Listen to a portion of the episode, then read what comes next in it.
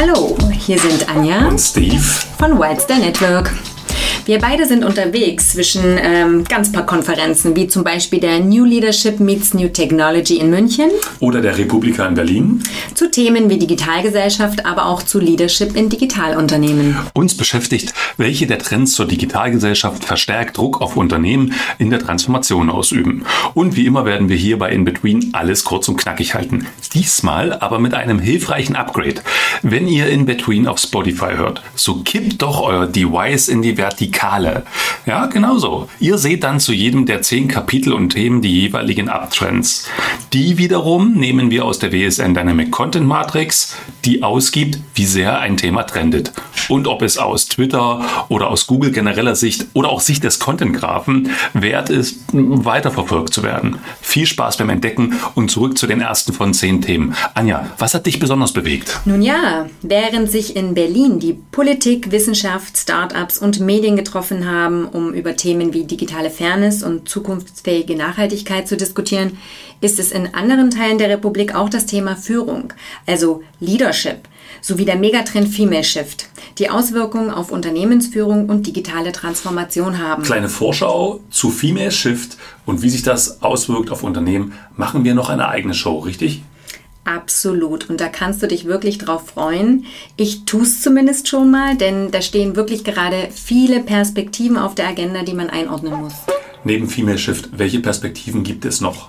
Ja, ganz interessant. Zum Beispiel die Angstperspektive, die angstgetriebene Perspektive auf Technologien. Besonders äh, Robotik, KI und Automation sorgen dabei für Ängste und Spannungsfelder. Zum Beispiel, weil sie eben Aufgaben von Menschen ersetzen, weil sie beschleunigen und Erwartungen an Skillsets ändern können. Hier braucht es tatsächlich ein neues Bewusstsein im Leadership, wie solche Themen in Unternehmen aufgegriffen und gelöst, aber auch äh, dem Endverbraucher nahegebracht werden können. Das bedeutet, dass das Unternehmen erstens wahrnehmen und dann auch darauf reagieren müssen. Gibt es neben Robotik, Automation, AI noch andere Beispiele? Ja, äh, zum Beispiel das Thema Krypto. Ich erlebe Menschen, die damit tatsächlich viel Unsicherheit haben, ähm, die sich fragen, muss ich mich wirklich damit auseinandersetzen? Ist mein Erspartes jetzt vielleicht obsolet, weil das Fiat-Geld keine Rolle mehr spielt? Und diese Unsicherheit in Kombi mit Parallelkrisen, Neuerungen, erzwungenen Auseinandersetzungen ähm, ist ein Beispiel für Peak Complexity. Also, dass die Mehrheit der Menschen ein natürliches Limit hat, neue Herausforderungen aufzunehmen. Ah, Peak Complexity. Sehr gutes Stichwort. Es gibt Beispiele, wie man als Unternehmen vorgehen kann, auch komplexe Projekte zu entflechten und mit Menschen gemeinsam Dinge zu entwickeln. Co-Kreation sozusagen. In Berlin haben wir uns zum Beispiel auf unserer In-Between-Reise die City Labs als Treiber für Nachhaltigkeit und Transformation in Städten angesehen und wie Menschen wieder viel stärker einbezogen werden. Richtig. Ursprünglich auf der Republika entdeckt, gibt es nämlich mittlerweile mehrere solcher Städte Innovation Hubs in Deutschland. Ähm, das Berliner Lab ist dabei aber wirklich spezieller.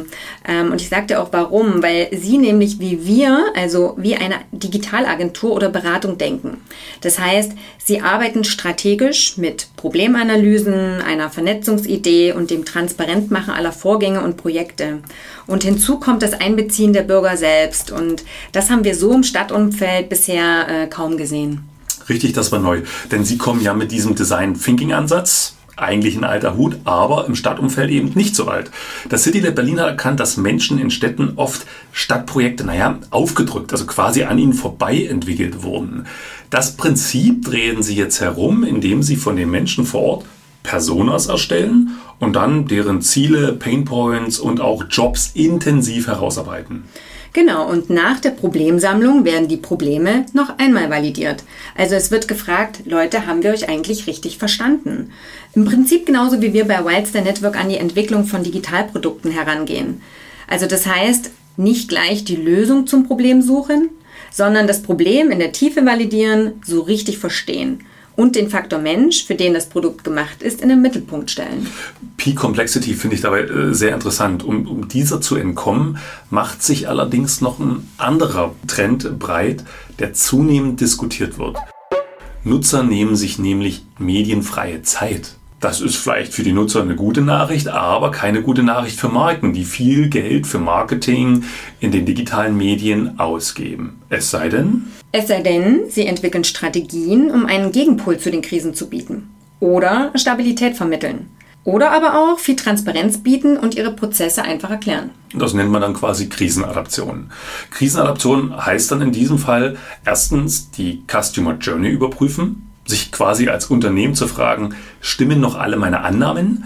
Oder zweitens, die Krise auch zur Innovation nutzen. Das haben wir übrigens 2008, 2009 schon gelernt. Ich habe damals Krisentagebuch geführt und gesehen, dass in Krisenzeiten Innovation, sei es als Digitalprodukt oder auch Kreativideen, eine viel höhere Durchschlagskraft entwickelt haben. Warum? Naja, weil derselbe Mensch in einer Krisenphase anders auf Kommunikation reagiert oder auch auf Lösungen.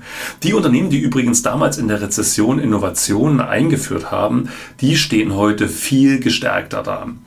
Auch mit doppelt guter Performance. Vor allem aber auch, weil sie dann in den na, Folge zehn Jahren sozusagen äh, viel stärker den Mensch in den Mittelpunkt gesetzt haben.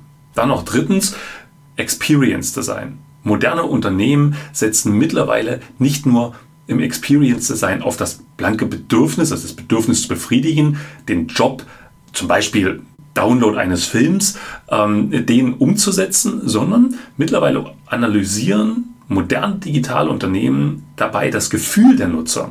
Sie fragen, wie fühlt ihr euch denn dabei? Und dann verstärken sie ein Gefühl oder drehen es sogar, wenn es negativ ist, ganz ins Gegenteil. Moment, das musst du jetzt, glaube ich, noch mal kurz genauer erklären. Wie soll das denn in der Realität aussehen? Ja, gute Frage. Wenn zum Beispiel, bleiben wir mal beim Download eines Films, wenn der beendet ist, dann fragt man in der User-Analyse, welche Emotionen er oder sie dabei hat. Der Nutzer fühlt sich dann zum Beispiel erleichtert. Das wird dann im Experience Design verstärkt. Man verstärkt diese Erleichterung mit einem simplen zum Beispiel geschafft das gibt dann eine stärkere positive Wahrnehmung zu einem banalen Download-Prozess. Da kommen dann UX-Writing, Interface-Design, bisschen Technologie zusammen und das ist eben ein neues Verständnis von Experience-Design. Ähm, apropos Dinge zusammenbringen.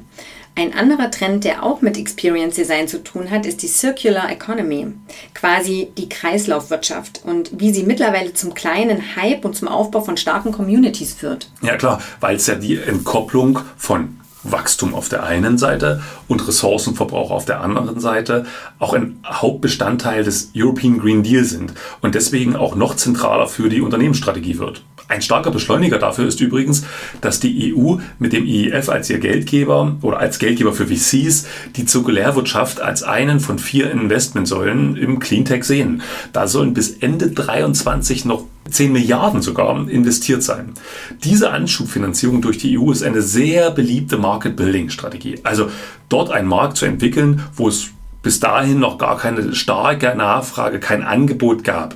Diese Anschubfinanzierung sehen wir immer als Vortrend und das ist dann auch etwas, an dem sich Unternehmen früher oder später ausrichten müssen.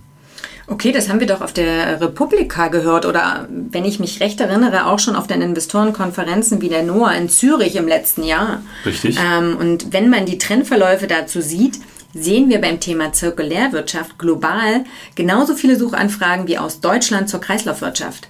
Heißt das dann, dass Deutschland da mehr Kraft entwickelt als andere Länder? Ich denke schon. Ähm, die Circular Economy, aber auch Right to Repair, Open Hardware sind in den letzten sechs Monaten viel, viel stärker diskutiert worden und auch übrigens stärker gefundet worden.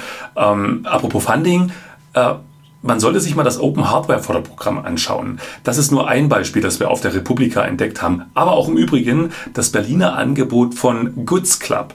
Die defekte Hardware gegen reparierte als Abo austauschen, finde ich durchaus ein Investment wert. Moment, warte, ein Abo auf kaputte Hardware? Wie soll das denn funktionieren? Äh, ja, gute Frage. Man schließt im Prinzip ein Abo ab, bekommt eine reparierte Waschmaschine im Fall eines Defektes. Die alte Waschmaschine, also die defekte, geht dann in die Reparatur und kommt somit in die Kreislaufwirtschaft. Und man muss sagen, dass es dazu nicht nur Technologie, sondern auch ein disruptives Geschäftsmodell benötigt. Ich glaube, da haben die Macher eine ziemlich gute Beta gestartet. Wer mehr wissen will, wir posten das mal in die Show Notes. Das klingt tatsächlich interessant, aber noch ist ja Right to Repair und Open Hardware noch in der Beta als die breite Realität. Aber tatsächlich, Fairness und Nachhaltigkeit haben die Diskussion speziell auf der Republika geprägt. Zweitens, und ähm, so kann man es vielleicht auch abschließen, sehen wir, dass die Customer Journey mehr um Krisenkomponenten angereichert werden muss. Und drittens, egal worum es bei der Transformation geht, klar wurde eigentlich überall, dass bei allen Entscheidungsprozessen das, was uns Menschen ausmacht, also das Denken, Handeln und Fühlen in der Unternehmensphilosophie ohne Umwege an erster Stelle stehen muss und trotz aller Digitalisierung von Chats und Co der Mensch einfach nicht ersetzt werden kann. Anja, sehr gutes Schlusswort. Soweit auch zu einigen der wichtigsten Themen, die die Digitalgesellschaft treiben und somit kräftig Druck auf Unternehmen auswirken. Wir hoffen, dass diese drei Bewegungen euch helfen, beim nächsten Strategietalk fit zu sein. Wir sagen bis zum nächsten Mal hier bei In Between.